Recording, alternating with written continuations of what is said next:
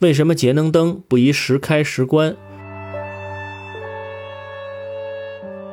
日光灯主要有铁芯诊流器和荧光管两个核心部件。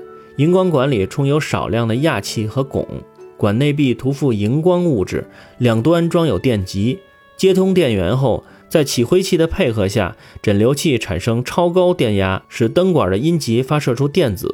这些电子与管内的氩气分子碰撞，产生更多的电子。大量电子碰撞汞蒸气分子，并将能力转移给它，使它发射紫外线。管内壁的荧光物质吸收紫外线后发出可见光，日光灯就亮了。随着科技的进步，人们用发光效率更高的三基色稀土荧光粉替代普通的荧光物质，用重量轻、体积小的电子变频整流器替代自身耗电、体大笨重的铁芯整流器。改进后的日光灯成为节能灯。节能灯中很多电子元件的寿命与启动次数密切相关。实验表明，每开关一次，节能灯的寿命大约缩短一小时。节能灯本身耗电少，因此短时间的关灯节约不了多少电，而频繁开灯、关灯却会大大缩短其寿命。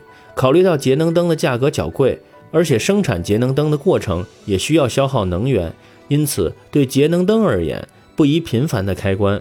我国政府启用了绿色照明工程，城乡居民和企业使用中标企业节能灯，享受一定比例的补助。节能灯的推广意义重大。然而，废旧节能灯对环境的危害也开始引起了人们的关注。